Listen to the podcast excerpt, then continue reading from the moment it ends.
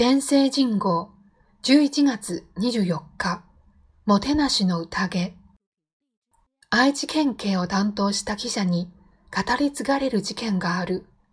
参院選で味噌煮込みうどんなど計2万円相当の有権者に振る舞ったとしてある陣営が摘発された。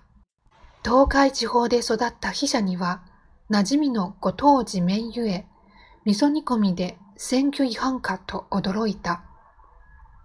もう10年も前の事件だ。当時の記事を見ると、うどん接待を受けたのは有権者13人で、一人当たり千数百円、逮捕された県議は議員バッジを返上し、罰金を納めた。こちらは有権者一人当たり一体いくらに相当するのか。安倍晋三前首相の講演会が桜を見る会前夜に開いた夕食の宴である。告発を受けた東京地検が秘書らを聴取した。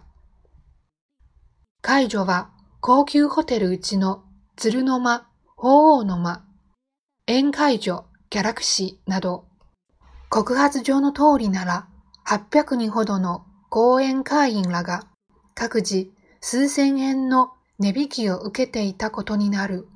計7年分を前首相側が肩代わりしたとすればかなりの額になろう。異次元の方とは違い、信用できる客だったから、前首相は国会で寝安の訳を堂々と語った。嘘をついても人は信じる。ただ、権威をもって語れ。皮肉屋として知られた文豪、チェーホフの言葉である。辞任表明から3ヶ月、国会で疑惑を否定した選手書の声は耳に残る。政治家が支援者をもてなしで騒ぎに至った例は多々ある。